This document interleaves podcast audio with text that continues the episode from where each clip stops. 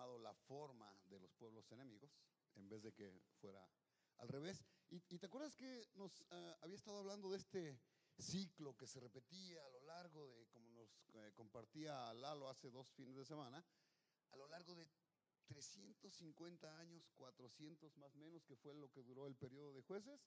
¿Cuál era el ciclo?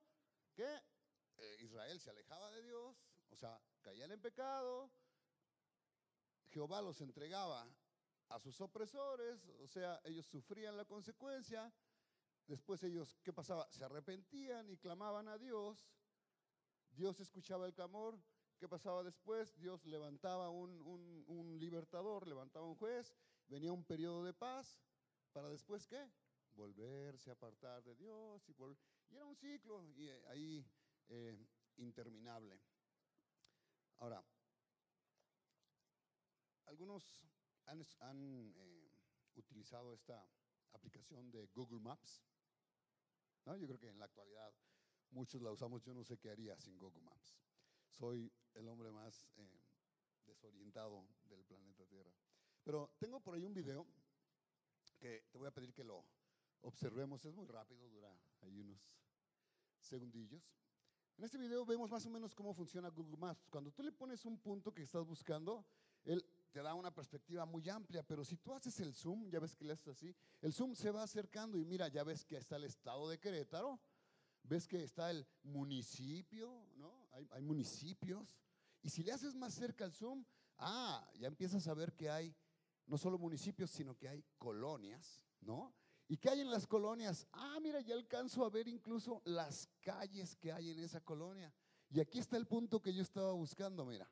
Y Google Maps tiene esta maravillosa eh, herramienta que tú le picas ahí y te puedes incluso posicionar enfrente de la dirección que estabas buscando, mira. Te puedes posicionar así en cualquier eh, casa, en este caso es una casa. Ahora, así es como funciona más o menos Google Maps. ¿Por qué te digo esto? Ahora, qué bueno que Google Maps solamente nos permite llegar hasta ahí, porque imagínate que, pudieran ver adentro de la casa, pues está canijo, ¿no? Eh, Google Maps no puede. Tú y yo no podemos. Pero, ¿sabes? Hay alguien que sí puede entrar a la casa. Y no es Big Brother. Es Dios. Dios sí puede entrar. Es más, Dios ya entró y, Él nos va a permitir echar un vistazo ahí, adentro de la casa. ¿Por qué te digo esto? Porque vamos a hablar ahora de este juez llamado Sansón. Y eso es justo lo que Dios nos está pidiendo que hagamos en esta mañana, que acerquemos el zoom hacia la vida de Sansón, pero no solo a su vida, sino que acerquemos todavía más el zoom y nos enfoquemos en quién? En los padres de Sansón. Vamos a estar hablando, enfocarnos en, los padres de Sansón. Eh, ahora te, platico rápidamente. Este nombre Sansón, ¿sabes qué significa? Significa pequeño sol. ¿Por qué? Porque como nos vamos a ir dando eh, cuenta a lo largo de la historia, eh, Sansón viene a convertirse en esa pequeña llama de luz, ese pequeño rayo de esperanza para la, liberación del pueblo de Israel. Viene a ser una pequeña luz en medio de tanta sombra, en medio de tanta oscuridad. Ahora, ¿quién no ha oído hablar de Sansón?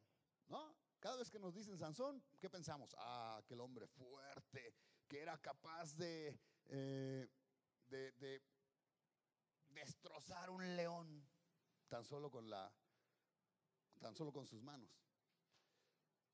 O pensamos en aquel hombre que era tan fuerte que era capaz, de matar a mil filisteos tan solo con la quijada de un burro. ¿Sabes? Sansón era un hombre bendecido por Dios. Era un escogido por Dios. Como lo veremos en la historia, vamos a ver que era un nazareo de Dios. Pero ¿sabes cómo acaba la historia de Sansón? Sansón acabó ciego, siendo la burla de sus enemigos. ¿Y sabes qué hizo después Sansón? Se quitó la vida. Se suicidó. Sí, así lo vamos a ir eh, aprendiendo a lo largo de, esta vida de Sansón. Ahora, hay mucho que, rescatar y aprender, sobre todo de la vida de Sansón. Por eso es que hemos decidido dividirlo en tres eh, predicaciones, en tres temas. Hoy, hoy estaremos enfocados en los padres de Sansón. La próxima semana Alex hablará de Sansón y su carácter.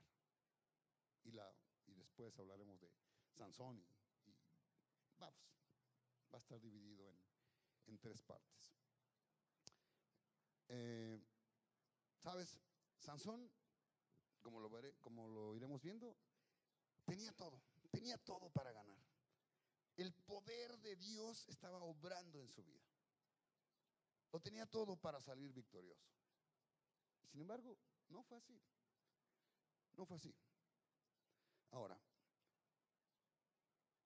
¿cuál es el problema? ¿Cuál es la raíz del problema? ¿Sabes lo que vamos a descubrir? Y esta es la, la idea central de lo que queremos transmitirte esta mañana. Es que la corrupción de Israel no solo se contagió, sino que se heredó de padres a hijos. De padres a hijos. Así que vamos a, entrar en materia, vamos a entrar en el libro de jueces, te pido que me acompañes, capítulo 13. No lo vamos a leer todo por falta de tiempo, pero vamos a leer del versículo 1 al 16, más o menos. Jueces capítulo 13, versículos 1 en adelante. Dice, los hijos de Israel, los hijos de Israel volvieron a hacer lo malo ante los ojos de Jehová. Y Jehová los entregó en manos de los filisteos por 40 años. Y había un hombre de Sora, de la tribu de Dan, el cual se llamaba Manoah. Y su mujer era estéril y nunca había tenido hijos. A esta mujer apareció el ángel de Jehová y le dijo, he aquí que tú eres estéril y nunca has tenido hijos, pero concebirás y darás a luz un hijo. Versículo 4. Ahora pues, no bebas vino ni sidra, ni comas cosa inmunda, pues he aquí que concebirás y darás a luz un hijo, y navaja no pasará sobre su cabeza, porque el niño será nazareo a Dios desde su nacimiento, y él comenzará a salvar a Israel de la mano de los filisteos. Y la mujer vino y se lo contó a su marido diciendo, un varón de Dios vino a mí cuyo aspecto era como el aspecto de un ángel de Dios, temible en gran manera. Y no le pregunté de dónde ni quién era, ni tampoco él me dijo su nombre. Y me dijo, he aquí que tú concebirás y darás a luz un hijo, por tanto ahora no bebas vino ni sidra, ni comas cosa inmunda, porque este niño será nazareo a Dios desde su nacimiento hasta el día de su muerte. Entonces oró Manoah a Jehová y dijo, ah Señor, yo te ruego que aquel varón de Dios que enviaste vuelva ahora a venir a nosotros y nos enseñe lo que hayamos de hacer con el niño que ha de nacer. Y Dios oyó la voz de Manoah. Y el ángel de Dios, aquí una, una, una pausa. Cada vez que vemos en la Biblia sobre todo en el Antiguo Testamento, ¿no? Que dice el ángel de Jehová. ¿Sabes? ¿Sabes quién es? Jesús, la salud. La segunda persona de la Trinidad. Se está refiriendo a Jesús mismo, a Cristo. Es el Cristo preencarnado. Te lo doy como un dato porque nos va a servir para con, el transcurso de la historia. Dice, nos quedamos en, eh, y Dios oyó, en el versículo que nos quedamos, 9. Y Dios oyó la voz de Manoah, y el ángel de Dios volvió otra vez a la mujer estando ahí en el campo, mas su marido no estaba con ella. Y la mujer corrió prontamente a avisarle a su marido, diciéndole, mira que se me ha parecido aquel varón que vino a mí el otro día. Y se levantó Manoah y siguió a su mujer, y vino al varón y le dijo, ¿eres tú aquel varón que habló a la mujer? Y él dijo, yo soy. Entonces Manoah dijo, cuando tus palabras se cumplan, ¿cómo debe de ser la manera de vivir del niño y qué debemos hacer con él? Y el ángel de Jehová respondió a Manoah, la mujer se guardará de todas las cosas que yo le dije. No tomará nada que proceda de la vid, no beberá vino ni sidra, y no comerá cosa inmunda. Guardará todo lo que le mandé. Entonces Manoah dijo al ángel de Jehová, te ruego, nos permitas detenerte y te, prepararemos un cabrito. Y el ángel de Jehová respondió a Manoah, aunque me detengas, no comeré de tu pan, mas si quieres hacer holocausto, ofrécelo a Jehová. Y no sabía Manoah que aquel fuese el ángel de Jehová. Muy bien, ahí tenemos una, ya nos dio una pequeña introducción hacia la vida de Sansón. Ahora, qué curioso es, qué curioso es que cuando empezamos a estudiar eh, la vida de Sansón, empieza diciéndonos que, que Sansón, o más bien que los papás, los padres de Sansón, Manoa y su mujer, de la cual no sabemos el nombre porque solamente dice que era una mujer estéril, nos recuerda que son descendientes de, de quién? De la tribu de Dan.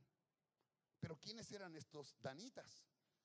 Allí te voy a pedir, no vais a eh, perder ahí el capítulo de jueces 13, porque vamos a estar constantemente regresando ahí, pero te pido que me acompañes a jueces capítulo 1, versículo 30 y 34. Ahí en estos versículos vamos a ver que se nos da una lista, ¿no?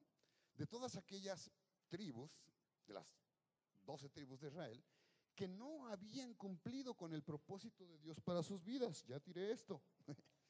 No habían cumplido con el propósito. Eran este pueblo que estaba inmersos en ese ciclo de pecado interminable. Fíjate, el capítulo 30, versículo 30, digo, jueces 1.30, dice, tampoco Zabulón arrojó a los que habitaban en, en Quitrón, tampoco Aser, en el versículo 31, arrojó a los que habitaban en Aco, 33, tampoco Neftalí, y, era una lista interminable de y tampoco, y tampoco, y tampoco, y tampoco. Y llegamos al 34, versículo 34, y los amorreos acosaron a los hijos de Dan hasta el monte y no los dejaron descender a los llanos. ¿Te das cuenta? Eran estos pueblos que estaban inmersos en este ciclo de pecado. Y justo de ahí descienden los padres de Sansón. Ahora, dato importante. ¿Te has dado cuenta que los seres humanos tenemos la tendencia a repetir esquemas? ¿Tenemos la tendencia a repetir patrones de conducta? Ahí te va un ejemplo muy breve. Por ejemplo, a mí me gusta cantar, ¿por qué? Porque yo desde que era chavito, ¿no? Veía a mi padre, veía a mi padre cantar y entonces ¿qué pasó? Pues yo fui con el paso de los tiempos adquiriendo ese gusto por cantar. Y con el paso del tiempo acabé cantando las mismas canciones que él cantaba. Cosa que cuando hoy las analizo, hay varias canciones las cuales ah, como que ya la tendría que pensar de si la canto o no, ¿verdad? Porque cuando analizas las letras, son letras que te invitan a la inmoralidad, son letras que te invitan a la borrachera, son letras que te invitan algunas de ellas a la venganza, ¿no? Ya sea entre pareja o de amigos, o sea. Y hoy como que, híjole, sí me tengo que tomar cinco minutos de decir la canto, no la canto, ¿verdad? Pero, ¿qué había pasado? Yo ya había adquirido ese hábito. ¿Por qué? Porque para mí era común. Pues era lo que veía cada ocho días en mi casa. Mi padre siempre, siempre dijo que era un, eh, un bohemio empedernido, y créeme, lo era, lo era, lo era el hombre. ¿No? ¿Y qué pasa? Yo como su hijo, claro, acabo repitiendo los mismos parámetros, así, sin filtro, como voy, ¿no? Tenemos la tendencia a repetir patrones. Por ejemplo, una persona que es alcohólica, muchos, un, alto porcentaje, es porque, porque eso es lo que vio en su casa. Lo adoptamos, de ahí, de ahí lo traemos. Una persona, si yo soy un marido que maltrato a mi mujer, créeme, la probabilidad de que mi hijo herede ese patrón de conducta es muy alta. Un día Pris me decía, mi esposa, me decía, eh, estaba en la farmacia, estaba formada esperando que la atendieran y había una señora con su hijo, ¿no? Adelante de ellos. Bueno, me platica que el niño la traía a la pobre señora a patadas y suéltame y eh, y eh, y, ah, y eres una eh, eh, eh. podías pasarle poniendo bip, bip, porque el niño de ahí no bajaba a su mamá, a su mamá. Tenía el niño, no sé, nueve, diez años, once, los que quieras. Pudo haber tenido la edad que quieras, pero ¿qué estaba pasando ahí? ¿Dónde lo aprendió el niño? En su casa. Está repitiendo el patrón de conducta que vio en su casa. Cuando actuamos así, ¿qué hacemos? Decimos, pues yo lo hago porque él lo hace. Y si él lo hace, pues yo, ¿por qué no? Y si todos lo hacemos, pues no hay nada de malo, ¿no? Todos estamos de acuerdo. Así normalmente es la manera de, que tenemos de pensar. Ahora, ojo aquí, y te pido que, que te quedes conmigo porque yo no estoy diciendo, no estamos diciendo aquí que, que existan los pecados generacionales. O sea, que yo soy como soy, porque como mi padre me lo heredó, su pecado, entonces yo soy igual. Sería una forma muy cómoda de ver las cosas, que no. No estoy diciendo que haya pecado generacional, estoy diciendo que hay la tendencia natural en nosotros de repetir parámetros. Porque fíjate lo que dice Ezequiel capítulo 18, versículo 20. Dice, el alma que pecare, esa morirá. El hijo no llevará el pecado del padre, ni el padre llevará el pecado del hijo. La justicia del justo será sobre él y la impiedad del impío será sobre él. ¿Ok? Entonces, si algo nos queda claro es que si bien tengo la tendencia a repetir el parámetro, tengo que tener muy en claro que, ya sea padre o hijo, cada uno tiene una responsabilidad delante de Dios. Cada uno somos responsables de nuestras propias acciones. Te decía, ¿te acuerdas de, de, esta gran verdad? La corrupción del pueblo de Israel no solo se contagió, la corrupción del pueblo de Israel no solo se contagió, sino que se heredó. Se heredó de padres a hijos. Fíjate, ahí acompáñame al versículo 12. Estamos en jueces capítulo 13, versículo 12. Jueces capítulo 13, versículo 12. Vamos a poner mucha atención a la, a la pregunta que hace Manoa. Y te voy a pedir que saques un lápiz, lo que traigas, resaltador, y vamos a subrayarla. Ahí en el versículo 12. Jueces capítulo 13, versículo 12. Dice, entonces Manoa dijo, cuando tus palabras se cumplan, ¿cómo debe de ser la manera de vivir del niño? ¿Y qué debo hacer con quién? Con él. ¿Cómo debe ser su manera de vivir? ¿Y qué debo hacer con él? Eso es lo que le está preguntando Manoa. Ahora pregúntate, Señor, ¿cuál debe de ser la manera de vivir de mi hijo? ¿Y qué debo hacer con él? A lo largo de, de, este tiempo que vamos a pasar juntos, nos vamos a dar cuenta de una cosa. En la actitud de Manoa y su esposa, en las palabras de Manoa y de su esposa, en lo que hace Manoa y su esposa, nos vamos a dar cuenta de que ahí está la respuesta a la pregunta que Manoa mismo está haciendo ahora. Verso, verso 13, jueces 13, capítulo 13. Ahí el ángel les da la primera pauta sobre la crianza de los hijos. Le dice, dice, y el ángel de Jehová respondió a Manoah, la mujer se guardará de todas las cosas que yo le dije. ¿Te das cuenta de lo que está pasando? Mientras que Manoah le pregunta, ¿cuál debe ser la manera de vivir de mi hijo y qué debo hacer con él? El ángel que le dice, la mujer debe guardarse. Entonces, yo, si yo me pongo los zapatos de Manoah, pues claro, es así como que, ay, mis cables, espera, espera, no me estás escuchando, Ángel, yo te estoy preguntando qué, qué tengo que hacer con él y cómo debe vivir él, no qué tengo que hacer yo y cómo debo vivir yo. ¿Por qué? Porque claro, es más fácil ver las cosas desde afuera y siempre es más fácil ver el error en el otro.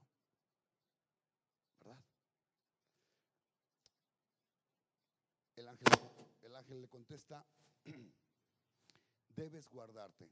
O sea, esta mujer debía mantenerse limpia. Esta mujer debía mantenerse santificada, santa. El ángel no contesta la pregunta de Manoa de manera textual, pero sí le dice, debes guardarte. Ahora, ¿por qué? ¿Será acaso que la herramienta que Dios usa para la crianza de los hijos somos los padres? Claro que sí. Ahí está la prueba. Ahí está la prueba. Eh, ¿Por qué le estaba diciendo la mujer debe guardarse? Porque los padres debemos ser ese ejemplo.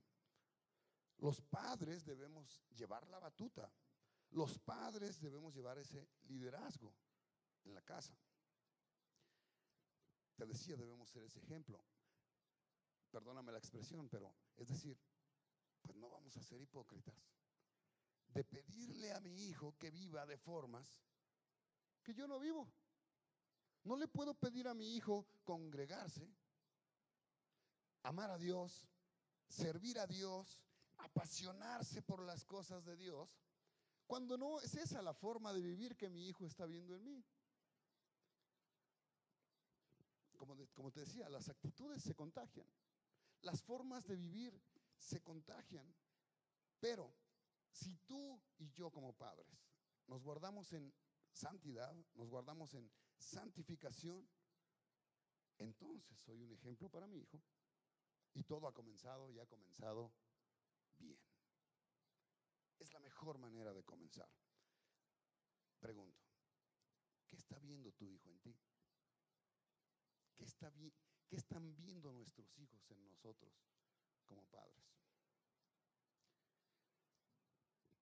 Yo creo que, ¿sabes? Dios quiere que tú y yo acerquemos todavía más el zoom para que encontremos cuál fue la causa de todo ese contagio y de toda esa corrupción del pueblo de Israel. Y aquí vamos a encontrar la primera causa del contagio. Falta de conocimiento de la persona de Dios. Esa es la primera causa del contagio. Falta de conocimiento de la persona de Dios. Fíjate, en los padres de Sansón vemos unos padres piadosos, sí como no. ¿Qué significa ser piadoso? Vivir una vida queriendo agradar a Dios.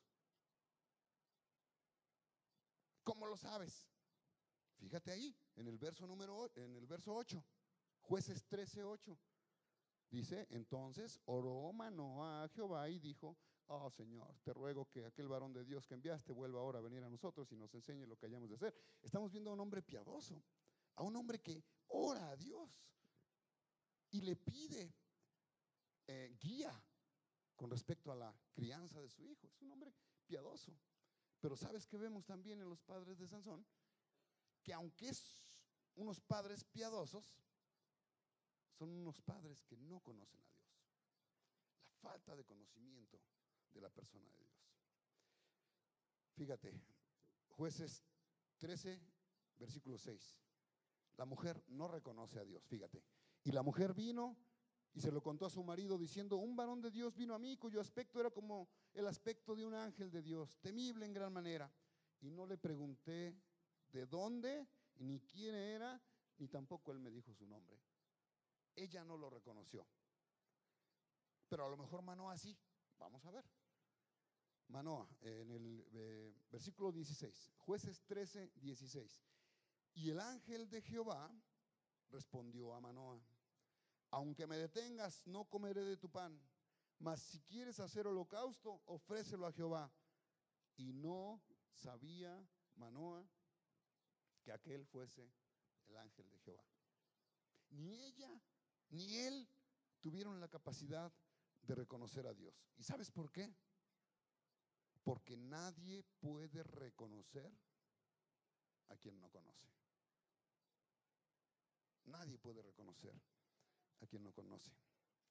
¿Sabes? La falta de conocimiento de la persona de Dios, ¿sabes a qué nos va a llevar?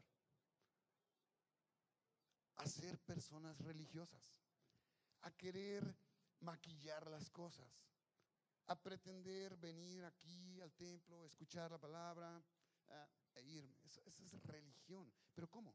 ¿Se puede ser religioso sin conocer a Dios? Por supuesto que sí. Tenemos ejemplos claros en la, en la Biblia. Mira, allá en el libro de Hechos, capítulo 17, versículo 22, ¿te acuerdas? Está el apóstol Pablo, le está predicando allí en, en Grecia. ¿Y qué les dice? Ahí. Dice, entonces Pablo, puesto en pie en medio del, en medio del aereópago, dijo, varones atenienses, en todo observo que sois muy religiosos, porque pasando y mirando vuestros santuarios, hallé también un altar en el cual estaba escrito esta inscripción, al Dios no conocido, al que vosotros adoráis sin conocer. ¡Wow! ¡Qué peligro! ¡Qué peligro caer en una religiosidad! En una mera religión y no en una relación con Dios. Veo que muchos padres actuamos hoy en día de la misma manera, queriendo agradar a Dios, pero sin conocerle en realidad. Ahora, ¿es eso lo que quiere Dios de mí? No, no. Creo que se me está acabando la pila del micro. Fíjate lo que dice, acompáñame ya, Jeremías capítulo 9, versículo 23 y 24.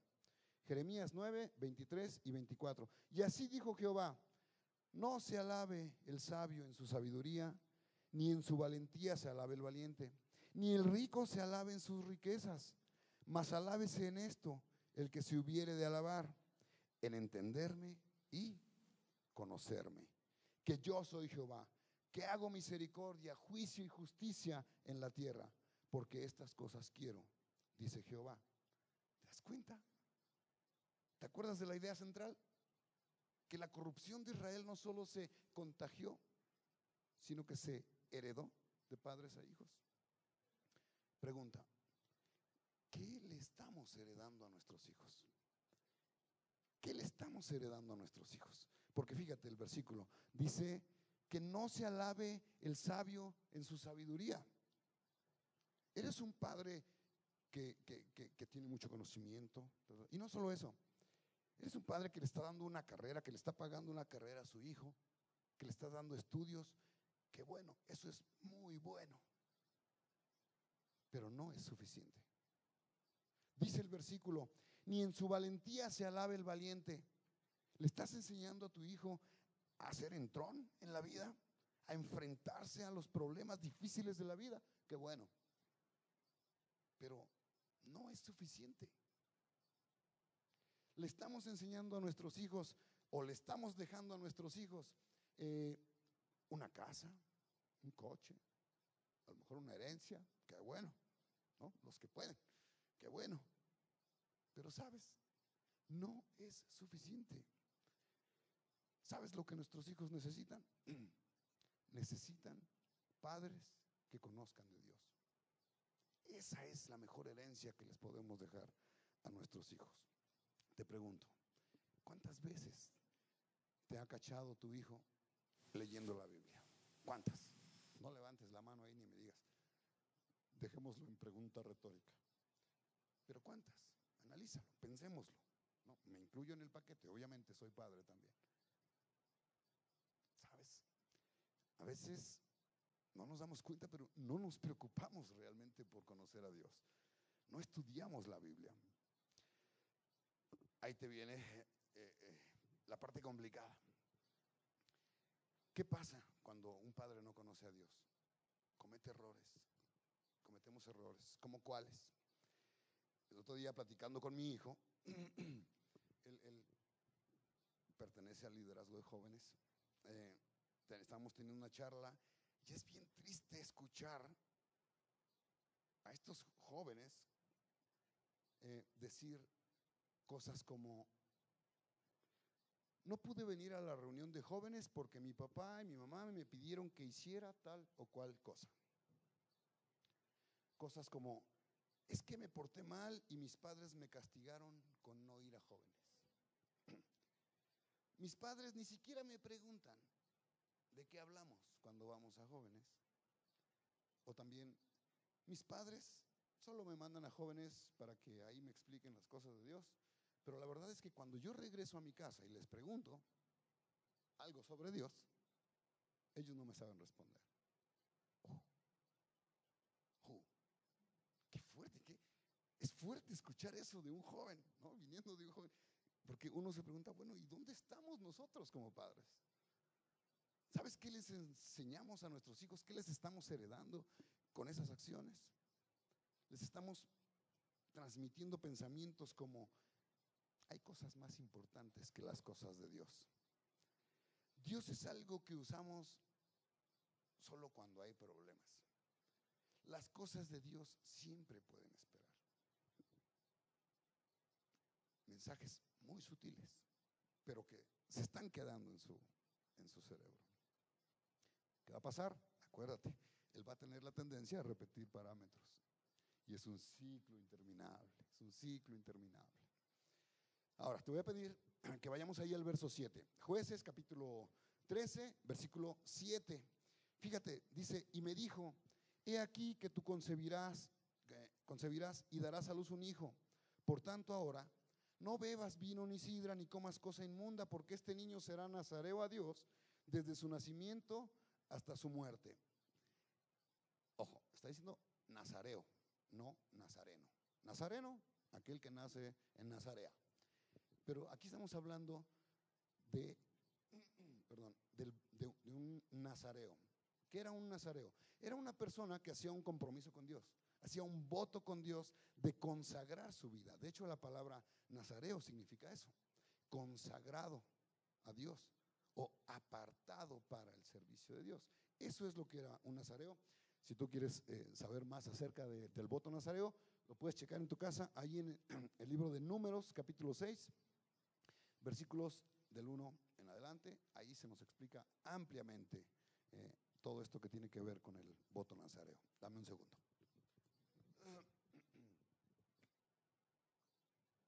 Muy bien.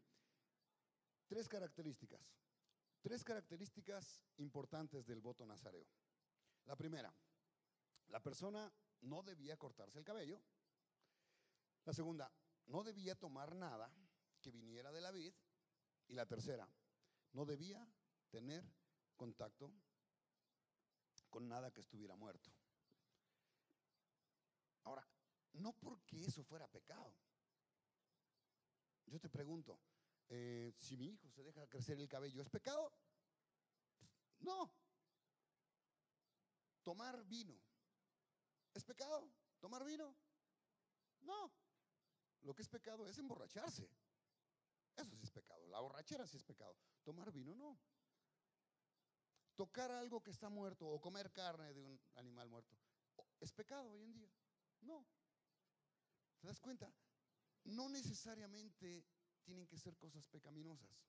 Pero, ¿qué era entonces? ¿Por qué el ángel le estaba pidiendo que, que, no, que no bebiera sidra, que no tocara nada inmundo? ¿Por qué? Porque todas estas características eran, eh, ¿cómo, decirte? Em, se me fue la palabra. Símbolos. La encontré. Símbolos. Eran símbolos. ¿Qué representaban estas cosas que le estaba pidiendo el ángel? Que la persona era alguien consagrado a Dios. Era, un, era una manifestación externa de algo que había sucedido internamente. ¿Qué había sucedido internamente? La persona hizo el voto con Dios.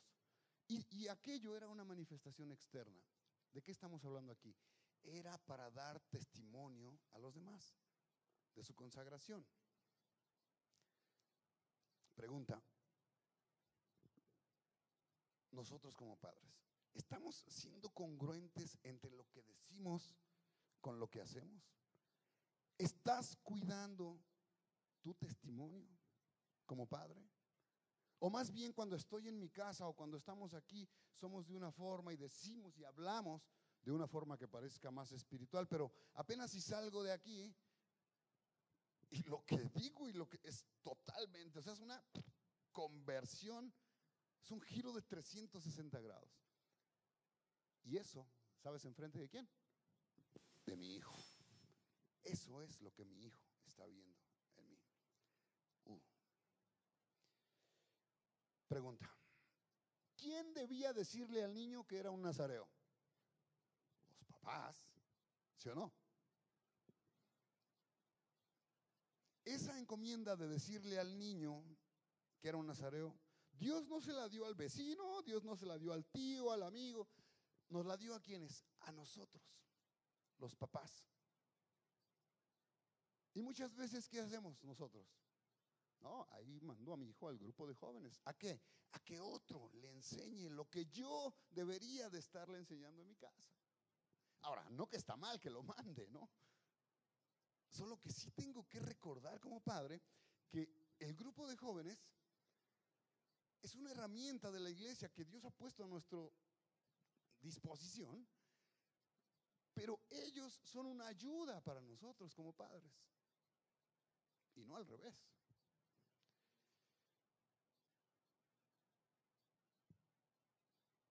Fíjate lo que dice Deuteronomio, capítulo 6, versículos 1 al 8.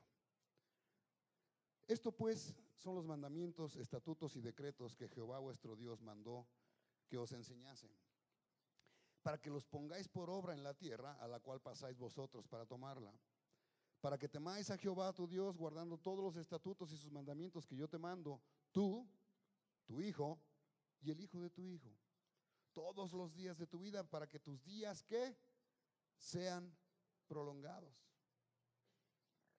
Oye pues, oh Israel, y cuida de ponerlos por obra para que te vaya bien en la tierra que fluye leche y miel y os multipliquéis como te ha dicho Jehová, el Dios de tus padres. Oye Israel, Jehová nuestro Dios, Jehová uno es. Llamarás a Jehová tu Dios de todo tu corazón y de toda tu alma y con todas tus fuerzas. Versículo 6, y estas palabras que yo te mando hoy estarán sobre, sobre tu corazón y las repetirás a tus hijos y hablarás de ellas estando en casa y por el camino y al acostarte y cuando te levantes y las atarás como una señal en tu mano y estarán como frontales entre tus ojos y las escribirás en los postes de tu casa y en tus puertas. Ellos debían recordarle que él era un nazareo. ¿Y sabes qué hicieron? Exactamente lo contrario. ¿Sabes? Los padres de Sansón no solo fueron faltos de conocimiento de la persona de Dios, sino que también podemos ver en los padres de Sansón que fueron insensibles, insensibles a la palabra de Dios. Y muchas veces nosotros caemos en esas. Eh, el pueblo de Israel como pueblo se había vuelto insensible. Y de ahí que estaban inmersos en este ciclo de pecado.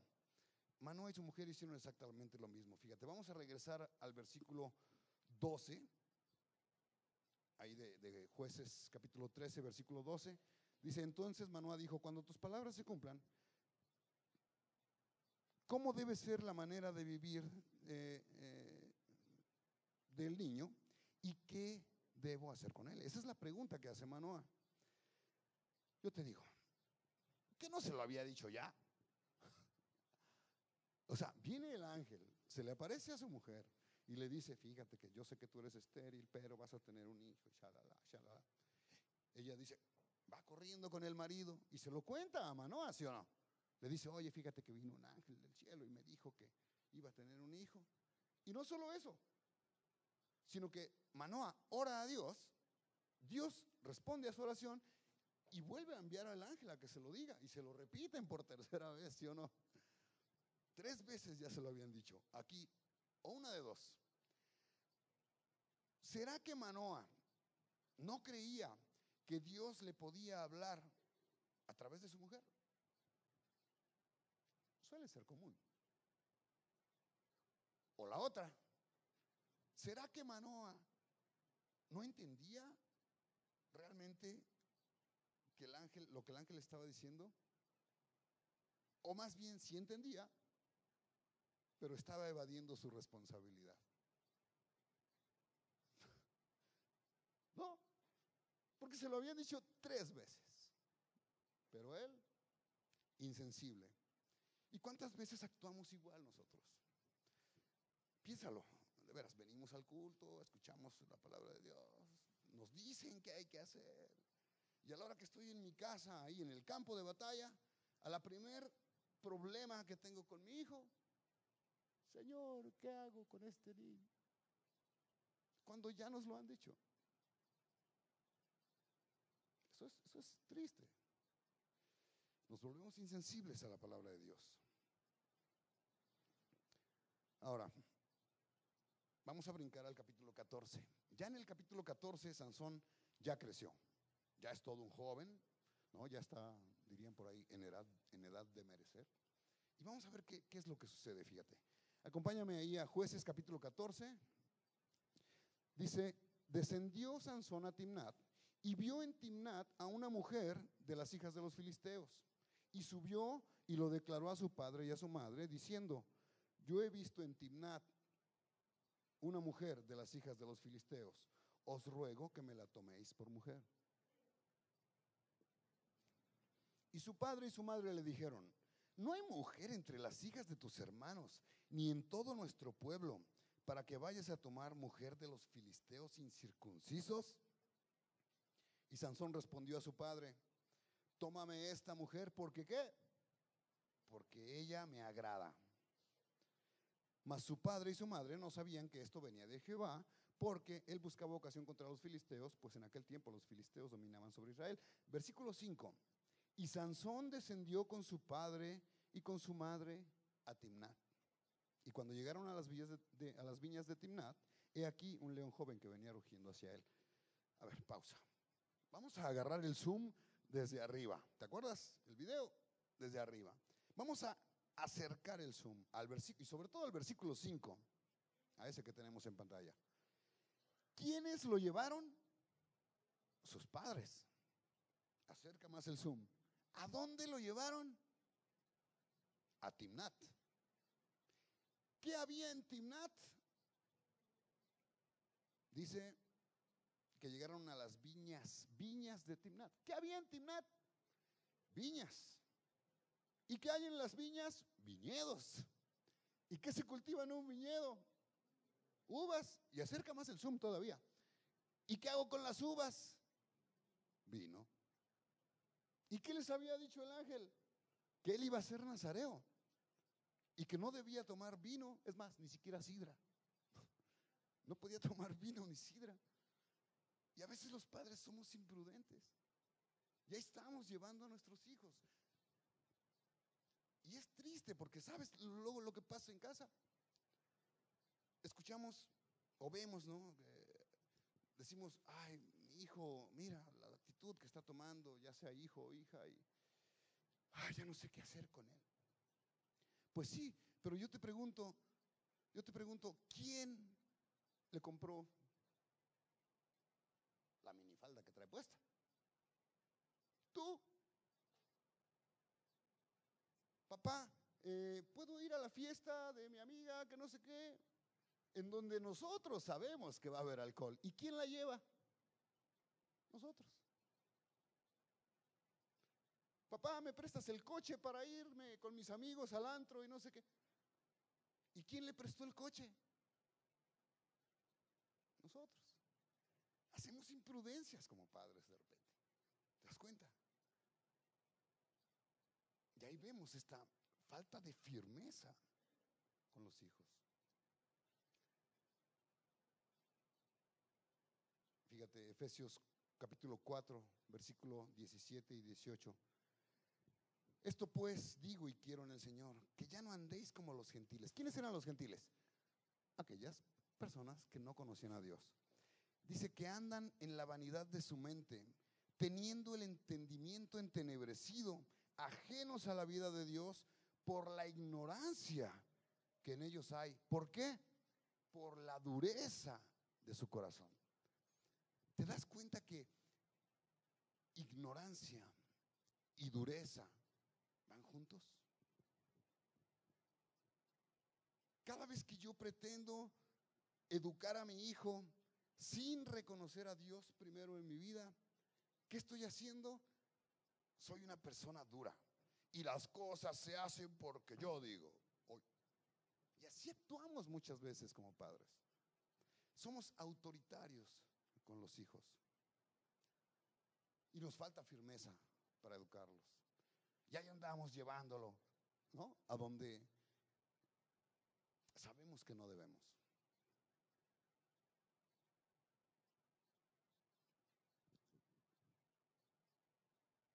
¿Sabes? Es triste de repente también ver a estos jóvenes. Y bueno, oye, pero es que, a ver, o sea, tienes problemas, ok, vamos a platicar, pero, o sea, ¿por qué andas con tal persona como novio? No, bueno, es que es bien buena onda Sí, pero no te das cuenta que el chavo, pues, pues no conoce a Dios, ¿no? Y, y nosotros como padres lo vemos y lo permitimos. Nos falta firmeza como padres. Y sabes, no corregir el error nos va a costar eh, sufrimiento. No solo en esta vida, sino también en la vida eterna. Y les va a costar sufrimiento a nuestros hijos. Fíjate lo que dice, te decía que ignorancia y dureza van juntos. Fíjate lo que dice Ezequiel 11, 19. ¿Sabes quién es el único que te puede quitar o nos puede quitar esa dureza de corazón? Dios. La religión nunca ha podido cambiar a nadie. El único que puede cambiarnos es Dios. Fíjate, dice Ezequiel 11, 19, y les daré un corazón y un espíritu nuevo. Pondré dentro de ellos y quitaré el corazón de piedra del medio de su carne y les daré un nuevo corazón. ¿Te acuerdas lo que dice allá, 2 Corintios 5, 17?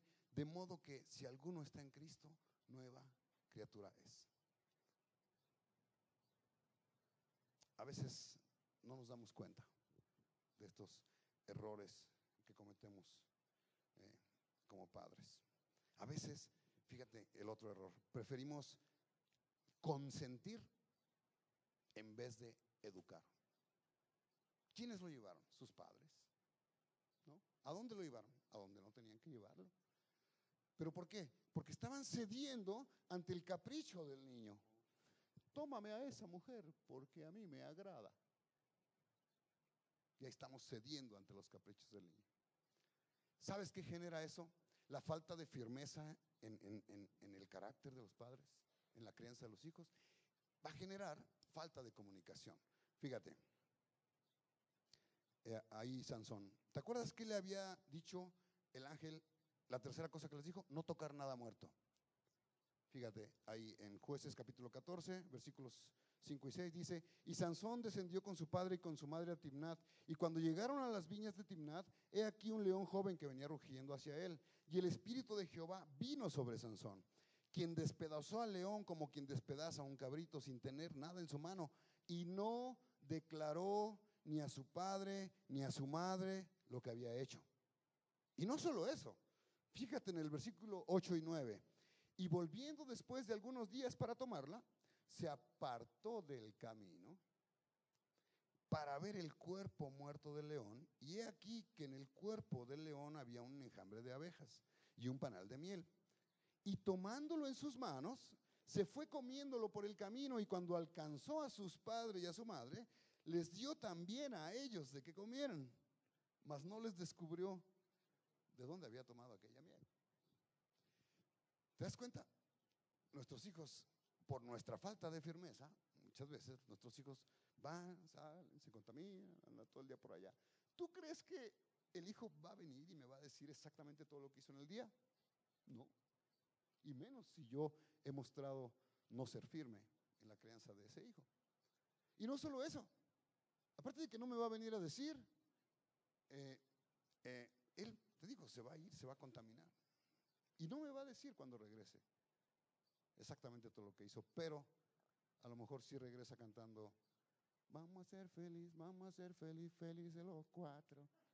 Y yo no le digo nada, yo no le digo nada. Sí, el ritmo puede estar padre, pero, o sea, yo no soy capaz como padre de decirle, hey, esa canción, mira, habla de adulterio, date cuenta, hijo, mira, todo, todo, todo. No, ¿qué es lo que nos corresponde como padres? A veces preferimos consentir en vez de educar. Y sin embargo, fíjate lo que dice por acá, eh, y ya estamos casi terminando. Eh, vamos a checar algunos versículos. Dice Proverbios 29, 15, por ejemplo. Dice, la vara y la corrección dan, dan sabiduría, mas el muchacho consentido avergonzará a su madre. Proverbios 29, 17. Corrige a tu hijo y te dará descanso y dará alegría a tu alma. Proverbios 13, 24. Mas el que detiene el castigo, a su hijo aborrece. Mas el que lo ama, perdón, el que detiene el castigo a su hijo aborrece. Mas el que lo ama, desde temprano lo corrige. ¿Cuándo lo tengo que corregir? Siempre que tengas la oportunidad, siempre que tengamos la oportunidad como padres, hay que corregirlos, porque después ya va a ser demasiado tarde. Y te decía, ¿sabes cómo acabó Sansón? Ciego, siendo la burla de sus enemigos, para después suicidarse. Así acabó Sansón, pudiendo ser victorioso, pues. ¿Sabes cuando no atendemos el llamado de Dios, cuando desatendemos el propósito de Dios para nuestras vidas, va a traer graves consecuencias, te decía. No solamente en esta vida, también en la vida eterna. Ahí eh, en Primera de Corintios capítulo 3 versículo 11 dice, porque nadie puede poner otro fundamento que el que está puesto, el cual es Jesucristo. Si sobre ese fundamento alguno edificare oro, piedras preciosas, madera, heno, hojarasca, la obra de cada uno se hará manifiesta porque el día la declarará pues por el fuego será revelada. Y la obra de cada uno, cual sea, el fuego la probará. Si permaneciera la obra de alguno que sobreedificó, él recibirá qué? Recompensa. Si la obra de alguno se quema, él sufrirá pérdida. Y aquí no estamos hablando de pérdida de salvación, estamos hablando de pérdidas de recompensas, dice el versículo, en el cielo. Si bien él mismo será salvo, aunque así como por fuego. ¿Sabes? Dios nunca pierde. Eso es seguro. Los únicos que perdemos somos tú y yo como padres. Dios quiere cambiar mi entorno allá afuera. Dios quiere cambiar tanta maldad en el mundo. Sí. Dios quiere cambiar mi familia. Sí, por supuesto que sí. ¿Puede hacerlo? Claro que sí. Pero ¿sabes qué? A Dios le interesa más cambiar nuestro corazón. Tenemos un Dios que hace las cosas de adentro hacia afuera y no al revés. así que tenemos un lindo desafío para esta semana y para el resto de nuestras vidas. Padres, hablen con sus hijos. Hijos, hablen con sus padres. ¿Oramos? Padre, te damos gracias, Dios, en esta mañana por tu palabra, Señor, porque nos recuerda, Señor, cuánto podemos estarnos equivocando, Señor, como padres, al guiar a nuestros hijos. Te damos gracias, Señor, y te pedimos perdón porque efectivamente tú hablas a nuestros corazones, nos haces ver, Señor, con claridad que, que tal vez nos hemos equivocado, Dios te pedimos perdón, te pedimos que, Señor, podamos ser esos padres que tú quieres que seamos. Esas herramientas, Señor, que tú puedas utilizar para la educación espiritual de nuestros hijos, Padre. Te damos gracias, Dios, por tu palabra, en el nombre de Cristo Jesús.